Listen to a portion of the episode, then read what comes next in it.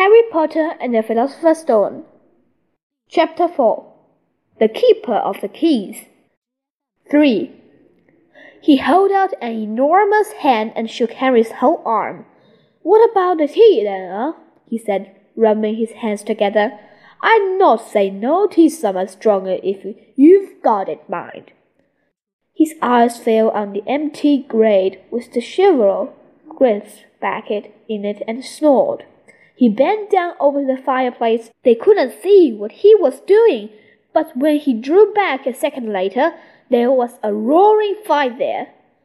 It filled the whole damn hut with finger light, and Harry felt the warmth wash over him as though he'd sunk into a hot bath.